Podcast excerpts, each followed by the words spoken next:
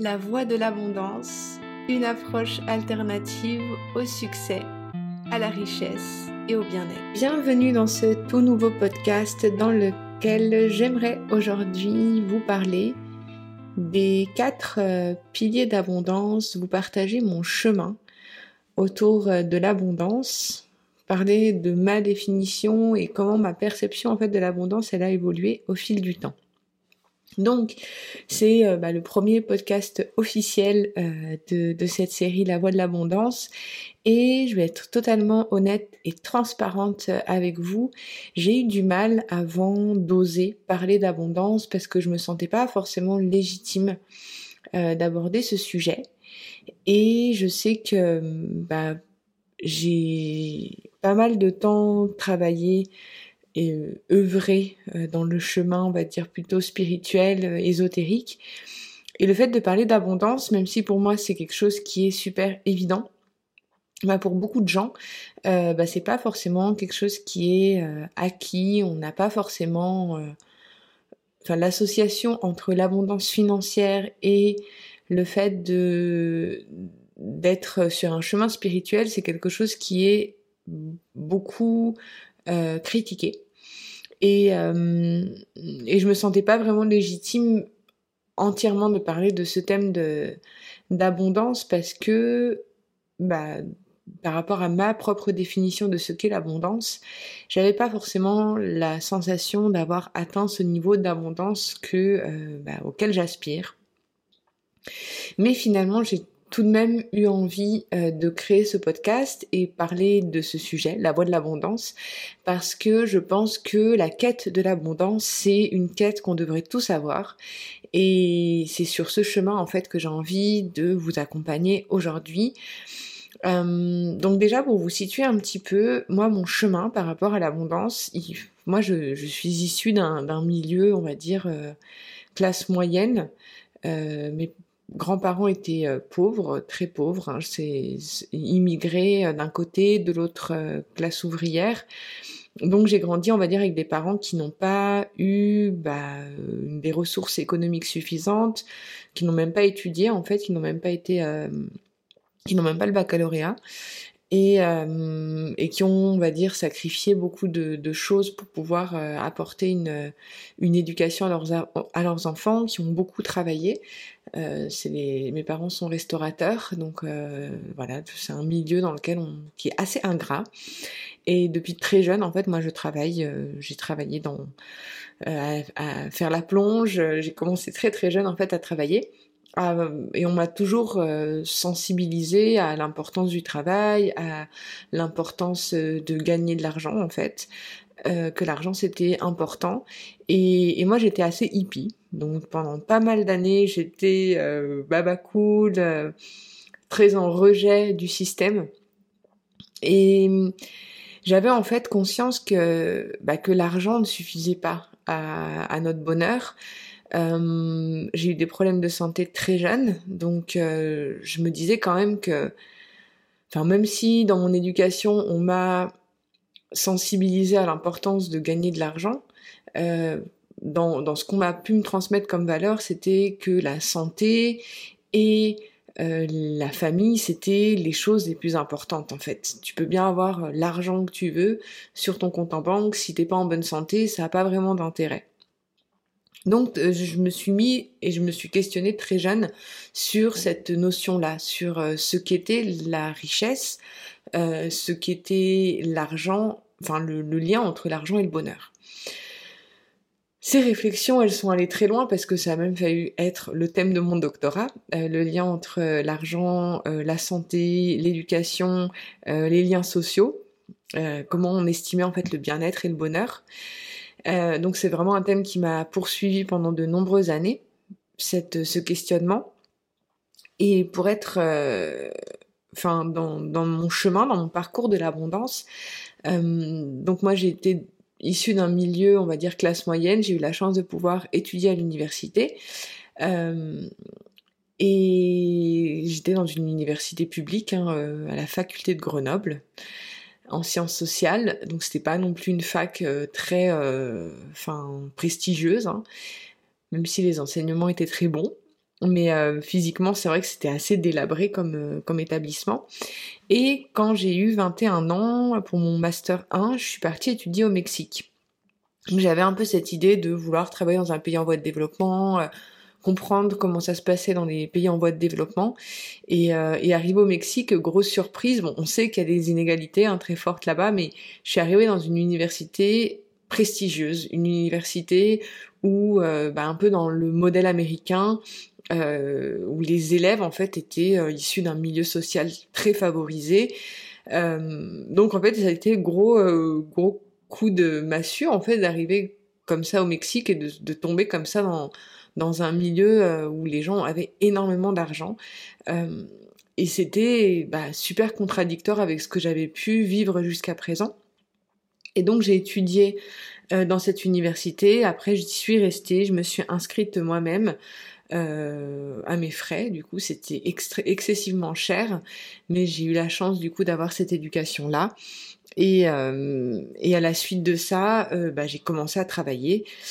Donc en fait, j'ai commencé à réfléchir sur la notion d'abondance euh, à ce moment-là. Donc en voyant beaucoup d'inégalités euh, dans un pays en fait où les personnes ont un rapport à l'argent qui est complètement différent. Euh, et puis en fait, je me rendais compte que bah, au Mexique, pour les, les gens que je fréquentais, même s'ils étaient issus d'un milieu social très favorisé, c'était pas comme euh, la bourgeoisie que j'aurais pu voir en France, que je ne côtoyais pas forcément, mais j'étais assez surprise de voir que j'étais avec des gens qui étaient bah, très favorisés, mais qui avaient quand même des goûts très simples, euh, qui euh, qui n'avaient pas honte de pouvoir dire bah, que quelque chose leur semblait cher ou qui avaient en fait une conscience financière vraiment différente de, de la nôtre. Euh, à la suite de ça, j'ai commencé du coup à m'intéresser à, à, la notion de voilà, la loi de l'attraction, ce genre de choses, quand je cherchais mon premier travail. Donc j'étais encore au Mexique et là j'ai commencé à découvrir la méditation, la visualisation positive. Euh, et à force de pratique, euh, en quelques mois en fait, j'ai décroché un super boulot, euh, un boulot qui me permettait de pouvoir avoir du temps, de l'argent euh, et, d'être libre en fait qui était quelque chose d'important pour moi de pas avoir à aller dans un bureau. Donc je travaillais depuis chez moi. Et donc euh, j'ai eu la j'ai eu cette opportunité là euh, rapidement. Et, et je me suis servi de ces trois années où j'ai contribué dans ce dans ce projet à continuer sur mon chemin spirituel et même si j'arrivais à subvenir à mes besoins, même si j'arrivais à avoir du temps pour faire ce que j'avais envie de faire, euh, j'étais quand même assez limitée et j'avais envie de me former pour être, euh, bah, pour accompagner les personnes aussi, pour euh, contribuer sur ce chemin d'éveil des consciences. Mais j'avais pas les ressources en fait pour pouvoir me payer des formations qui bah, bien souvent coûtaient bah, 3000 euros ou ce genre de choses. Moi à l'époque je gagnais l'équivalent de 500 euros. Au Mexique ça allait, mais voilà j'avais pas les, les, fonds suffisants pour pouvoir me payer mes formations. Et euh, donc ça me frustrait d'une certaine façon. Et c'est de là que j'ai commencé à continuer ce, travail énergétique, à apprendre sur euh, les niveaux de conscience, les chakras. Euh, j'ai commencé à, apprendre du coup les, les, principes de la loi de l'attraction, les outils énergétiques sur ce sujet, outils que j'enseigne aujourd'hui. Et, euh, et, au fur et à mesure du temps, en fait, je me suis rendu compte que, bah, qu'il y avait des lois énergétiques qui pouvaient nous permettre d'attirer euh, des opportunités à nous.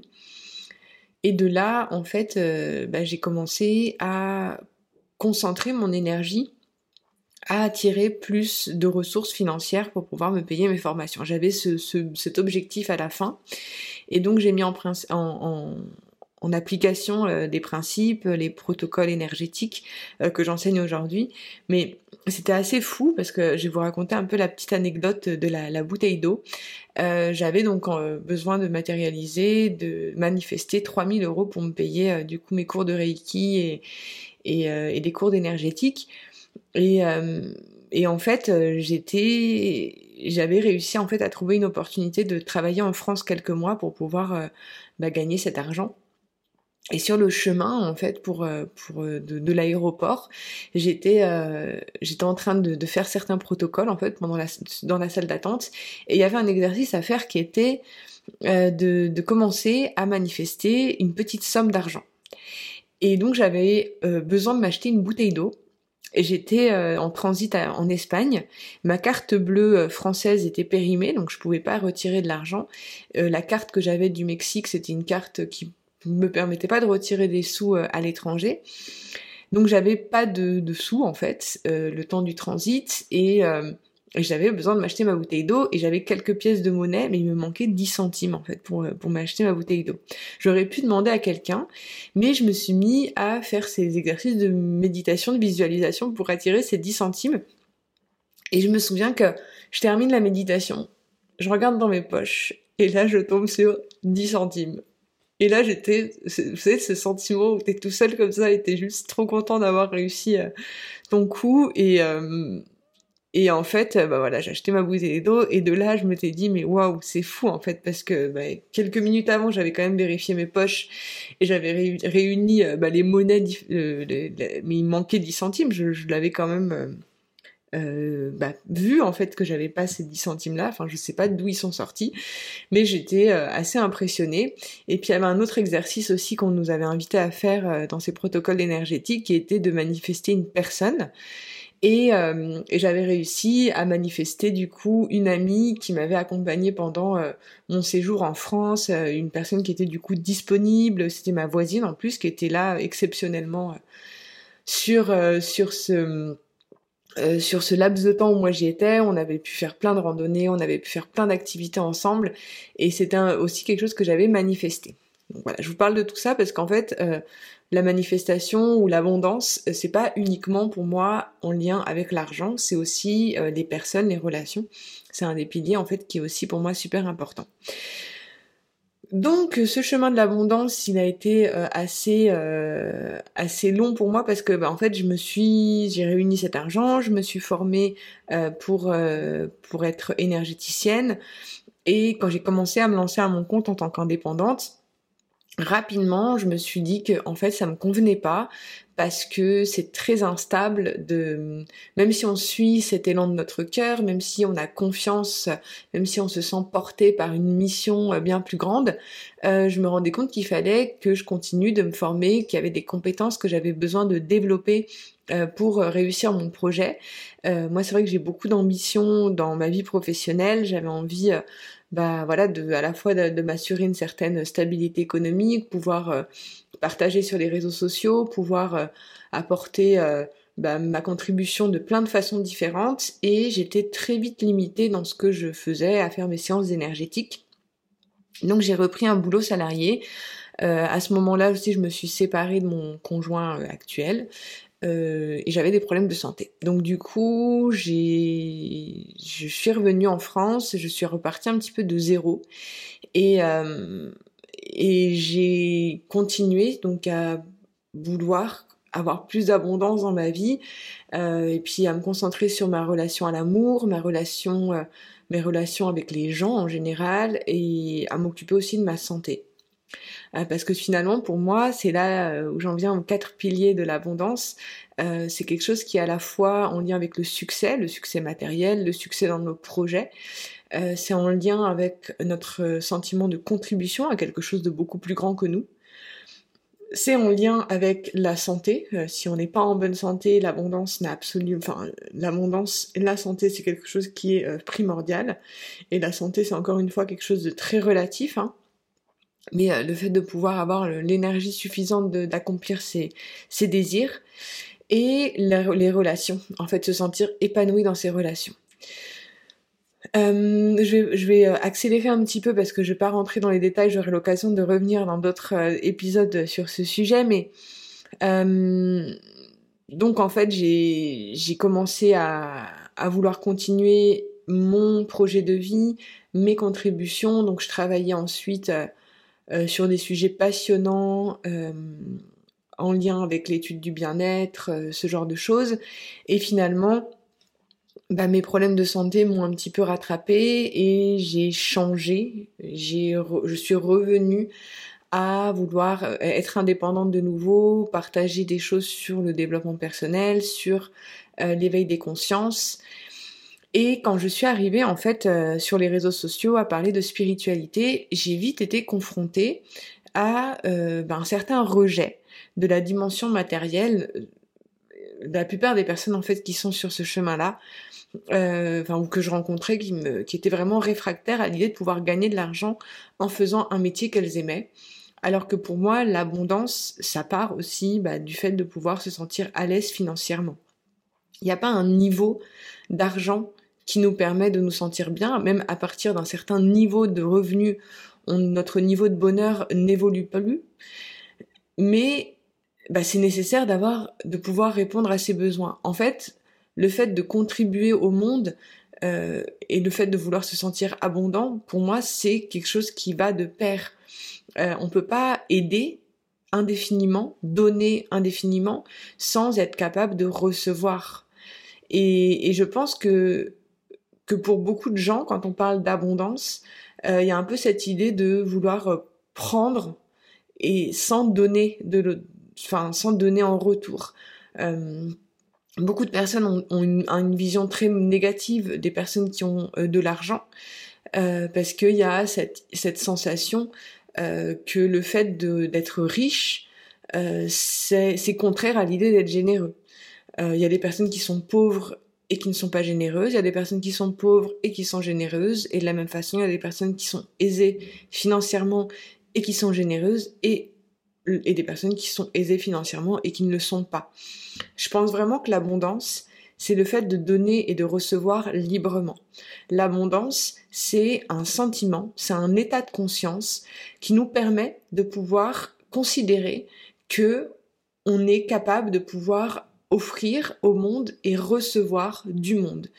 Euh, le sentiment d'abondance, c'est quelque chose qui se cultive et qui n'est pas quelque chose de figé. Euh, c'est pas, on peut pas se dire je suis abondant euh, et c'est fini en fait, il n'y a plus rien à faire derrière. Moi, pour moi, l'abondance c'est une énergie à appeler et à mobiliser en permanence et c'est un état de conscience et une certaine intentionnalité.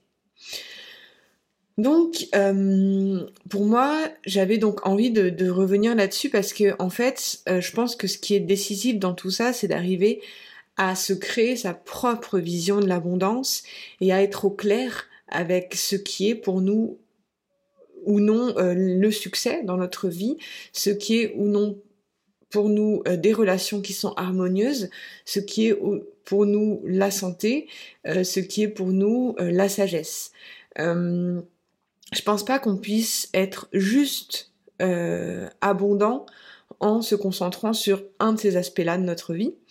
Mais je pense que euh, bah, cette voie de l'abondance, c'est une sorte de chemin que l'on entreprend euh, dans une quête permanente d'améliorer euh, ces quatre aspects-là de notre vie. C'est pas quelque chose de fini, c'est pas quelque chose de figé. Et euh, et voilà, je pense que je pourrais euh, continuer encore des heures sur ce sujet. Je vais inviter certaines personnes qui vont venir euh, nous présenter leur vision de l'abondance euh, parce que je pense que chacun a sa vision et, et je, je, je, cherche pas en fait à, à, apporter une vérité absolue.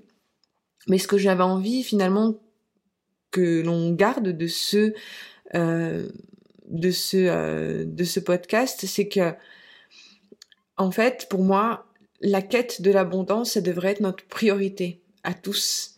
Et je pense que si chacun serait en permanence focalisé sur comment faire pour se sentir abondant dans sa vie, eh ben le monde serait meilleur. Voilà, donc j'espère que euh, cet épisode vous a plu. Euh, n'hésitez pas à me faire part de vos retours. Euh, je vous retrouve très vite pour un prochain épisode. C'était Anne-Charlotte et je vous dis à très bientôt.